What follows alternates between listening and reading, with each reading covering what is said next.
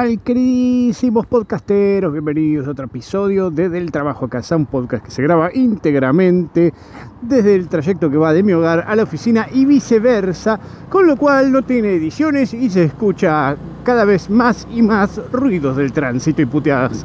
Eh, en fin, dicho esto, vamos a pasar a continuar con esta especie de saga o secuencia de episodios que tienen que ver un poco con especímenes extraños del trabajo, ¿sí? con gente pelotuda, en este caso especímenes varios del trabajo, edición y jefes en este caso, eh, en este episodio en particular. Así que, bueno, vamos a arrancar.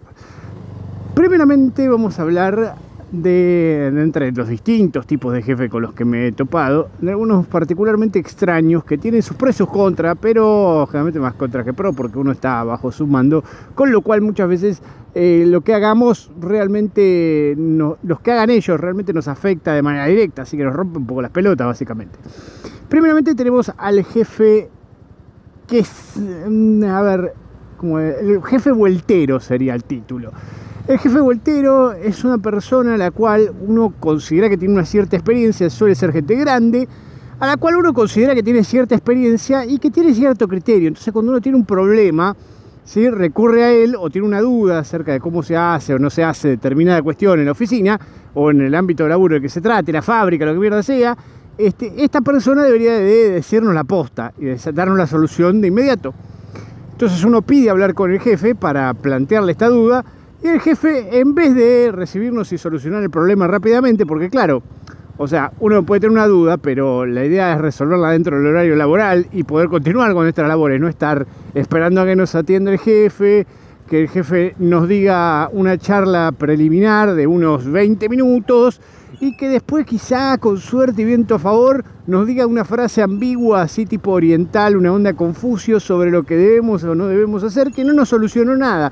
O sea, hubiéramos solucionado más rápido la cuestión buscando en un libro, en un manual o lo que mierda fuera, preguntándole a alguien intermedio que hablando con él porque la verdad que no sabemos si es que no sabe una mierda y llegó a jefe por obra y gracia del Espíritu Santo, o porque verdaderamente este, somos muy boludos para entender su mensaje críptico o mensaje encriptado, mejor dicho, referente a em, esta labor en particular por la cual le hicimos la consulta. Bueno, más allá de este jefe voltero, vamos a continuar con otro espécimen extraño, que suele ser el jefe delegador o el jefe desinteresado, digamos, ¿no? Ese jefe que es como una extensión o una conversión del viejo, ¿sí? que habíamos hablado del episodio anterior, el empleado viejo, que llega a la posición de jefe en un momento, muchos años de experiencia, ya como podrido de todo, no tiene ganas de hacer nada, le chupa un huevo el trabajo, realmente no le interesa lo que estamos haciendo, este, con lo cual eh, no tiene ninguna razón de ser Perdón, estoy cruzando la vía, por eso la demora. Pero bueno, crucé con la barrera baja. La verdad que si no estoy 42 horas acá clavado, venir las pelotas llenas. Todos los días cruzar la vía es algo que detesto. Yo hubiera pensado antes de mudarme acá, que me queda del otro lado de la vía de mi oficina. Pero bueno, les decía, eh, este jefe desinteresado lo que hace es delegar en un jefe intermedio, generalmente, todas las labores recarga al jefe intermedio de una manera increíble y concentra el poder en él como si fuera un jefe, en realidad, este escalafón intermedio jerárquico. Y él está para nada, o sea, no sabemos muy bien qué es lo que hace, está todo el día al pedo en la oficina, mirando páginas de internet, cagándose de risa, tomando mate, café, té, lo que les guste, pero el tipo en la puta vida va a tener un rol activo en lo que ustedes hacen, o si hace algo es por hobby, ya hay esto va a ver, y agarra algo para hacer él, pero no porque, no en su rol de jefe, sino como uno más, como que extrañara ser muleado por alguien más, o sea, ser el esclavo de alguien más y hacer un trabajo. Entonces, bueno, agarra y hace un laburito como para no sentirse tan inútil. Pero claro, son muchos años de, ser, de haber sido mulo, de haber trabajado como un esclavo en base a las directivas de alguien más y de repente tener que estar a cargo de la toma de decisiones no es lo suyo y ya están cansados y les chupa todo un huevo, entonces dicen, bueno, que, se lo gane alguien más este derecho de romper las pelotas, yo no tengo ganas de ser el malo, con policía bueno y policía malo, donde él es el bueno, que trata bien a todos, que siempre está de buena onda, qué sé yo, Pero el que tiene que tomar las decisiones de mierda, como rajar a alguien o cagar a pedos a alguno que se mandó una cagada, va a ser este jerárquico intermedio que él mismo designó para eso. O sea, es como que lo puso ahí como un Rottweiler para que agarre y se devore los problemas y que nunca lleguen a él o que los resuelva y él mire nada más, digamos, no tiene por qué tener incidencia. Hace lo que vos quieras, manejate, ¿viste?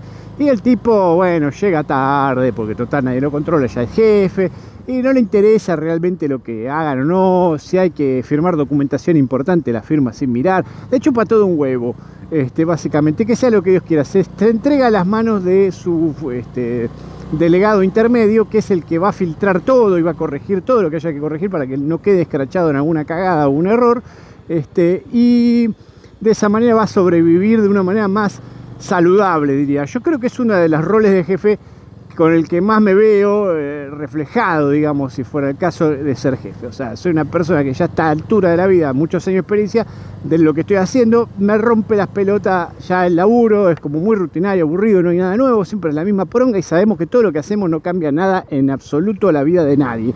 Así que en definitiva nos chupa tres carajos esta cuestión. Eh, y lo tomamos relajado. Y si hay alguien que tiene ganas de hacerlo, es un tryhard, como dicen los chicos ahora, y quiere ganarse un ascenso laburando un loco o, ejercer el poder porque es un megalómano, ya dale, hacelo, dale, dale, hacelo, yo te doy. Sé mi primer ministro, forma un gobierno a mi nombre, como diría la reina Elizabeth II. Eh, ahora bien, después de este jefe, vamos a ver que hay un jefe que es como una extensión de el empleado mariposa, del que habíamos hablado. El empleado mariposa, ¿se acuerda que hablamos? Que hay como una metamorfosis, la crisalia y después le salen alas y qué sé yo, este, el estado larva y toda la bola. Bueno, esto es lo mismo. Eh, el jefe, que en este caso sería el, jefe traicionero o falluto, es este jefe que aparentemente arranca siendo copado, porque quizás lo conocimos en el rol de empleado o de, de un cargo intermedio, en el cual fue muy amable, muy responsable y trabajador, y de repente cuando llega jefe se vuelve una reverenda mierda.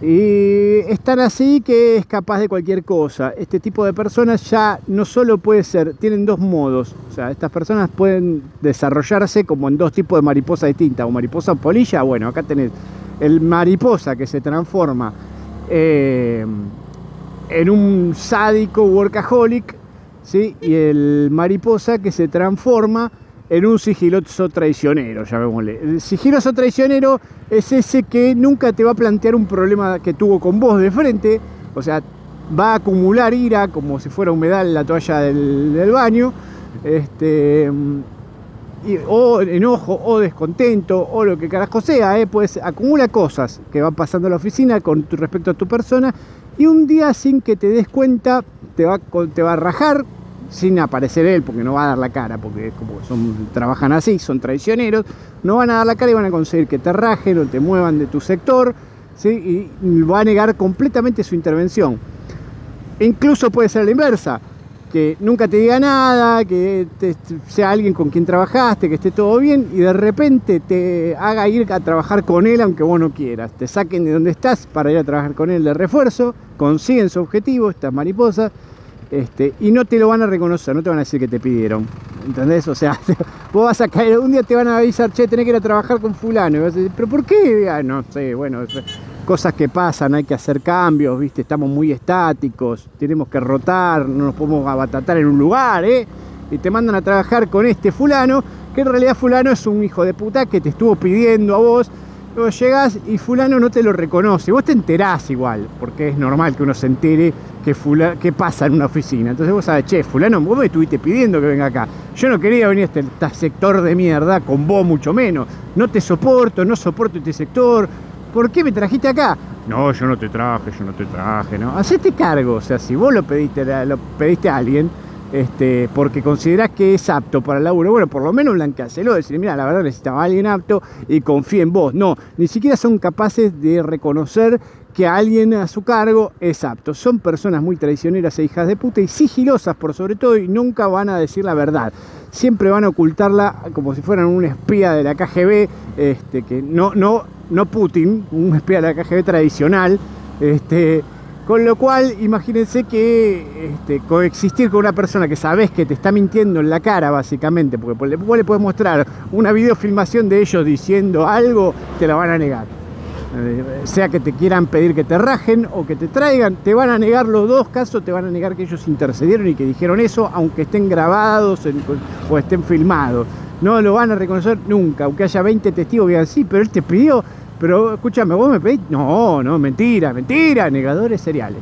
No, bueno, esa es gente que nunca voy a entender por qué son así, por qué no pueden hablar de frente un problema. O sea, si hay algo que no te gusta, si no te gusta que, me tire pedos en la, oficina, si no te gusta que llegue tarde, si no te gusta que tome café, si no te gusta que me vaya temprano o a horario, eh, agarré y decime, che, ¿sabes qué? Quiero que te quedes un poquito más, che, ¿sabes qué? ¿Por qué no te quedas hoy? O no sé, ¿por qué no empezás a venir más temprano? Che, mira, no, no son capaces ni siquiera de dar la cara para eso, es preferible el silencio. Ni boca cerrada de los Simpsons no diré nada. Y entonces llega un momento que todo eso que acumulan sin hablar, porque no son capaces de comunicar ni transmitir absolutamente nada que sea real, eh, se transforma en una directiva, sea para traerte o para echarte de donde estás. Bueno. Les decía, el mariposa, entonces tenemos la, mariposa traicionera, digamos, este, la mariposa dos caras eh, y la mariposa eh, sádica workaholic, que esa es otra que vos crees que va a ser una persona normal, cuando estabas compartiendo por ahí un espacio mientras era empleado, esta persona se, eh, hacía las mismas cosas que vos, que ellos compartían las mismas modalidades de trabajo, ¿no? no es hacer lo necesario y nada más, y, hacer bromas en, la oficina, tipo la serie de Office, tirarse, este, tirarse pelotista de papel, hacer chistes, poner música, lo que carajo fuera, y decís, bueno, qué bueno, va a, estar bueno trabajar con esta persona con la que compartí tantos años. Y llega el momento que te toca ir a trabajar porque te pidió nada.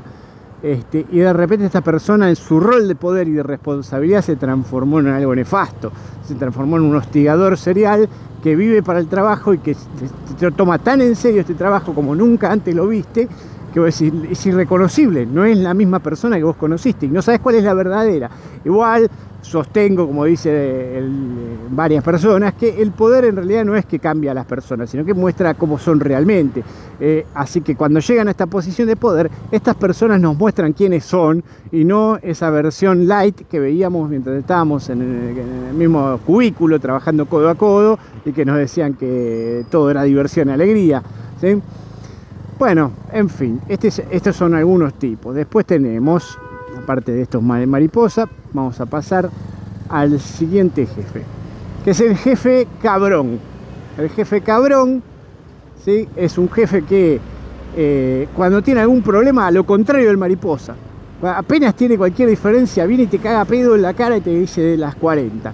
Es extremadamente sincero. Generalmente suele ser gente que no tiene por ahí este, demasiados recursos intelectuales, pero por lo menos son honestos. O sea, son honestos y buscan gente que les sirva, que, sea útil para la función. O sea, se preocupan, o sea, es como una persona bastante medida en cuanto a responsabilidad, no, no vive para el trabajo. Eh, en algún momento lo hizo y se dio cuenta que no servía para nada, lo, más normal que, pasa en estos casos. O sea, laburaron, laburaron, laburaron para dejar toda la cancha y ganar un reconocimiento, no lo ganan este, se rodean de gente eficiente porque necesitan que el laburo salga, es lo que más les importa, no les importa ni la obsecuencia ni el vende humo, les importa que el laburo salga y saben identificar a la gente que labura con facilidad. Pero a la vez estas personas lo que tienen es que son extremadamente sinceras como al ser tan prácticas para laburar, suelen ser muy sinceras y a veces no tienen ningún tipo de tacto. Entonces nos pueden llegar a decir, ¿qué hijo de qué mierda te mandaste? Sabes que sos un pelotudo y por ahí justificadamente, porque no había ninguna cagada por la cual rentar al otro, pero por lo menos te lo plantea de frente y no lo guarda y no te lo acumula y te explota. Eh, es una muy buena calidad de jefe para trabajar, prefiero ese a todos los otros que enumeré. Realmente dame uno, dame 10 de esos antes de, de, los otros. La verdad que mil veces más prefiero laburar con alguien que te diga las 40 eh, que alguien que no te diga nada y de repente te dé un cuchillazo en la nuca. Eh, así que bueno, seguimos. Otro, otro jefe con el cual podemos llegar a trabajar. Tenemos, eh, aparte de, de este extremado sincericidio en los jefes, tenemos el jefe que se preocupa por sus empleados. El jefe que, que labura para que ganen un reconocimiento. Cuando reconoce la eficiencia reconoce el talento. Estos son los positivos, no, quiero que se amarguen, sigue habiendo algo de humor detrás de todo esto, ¿no?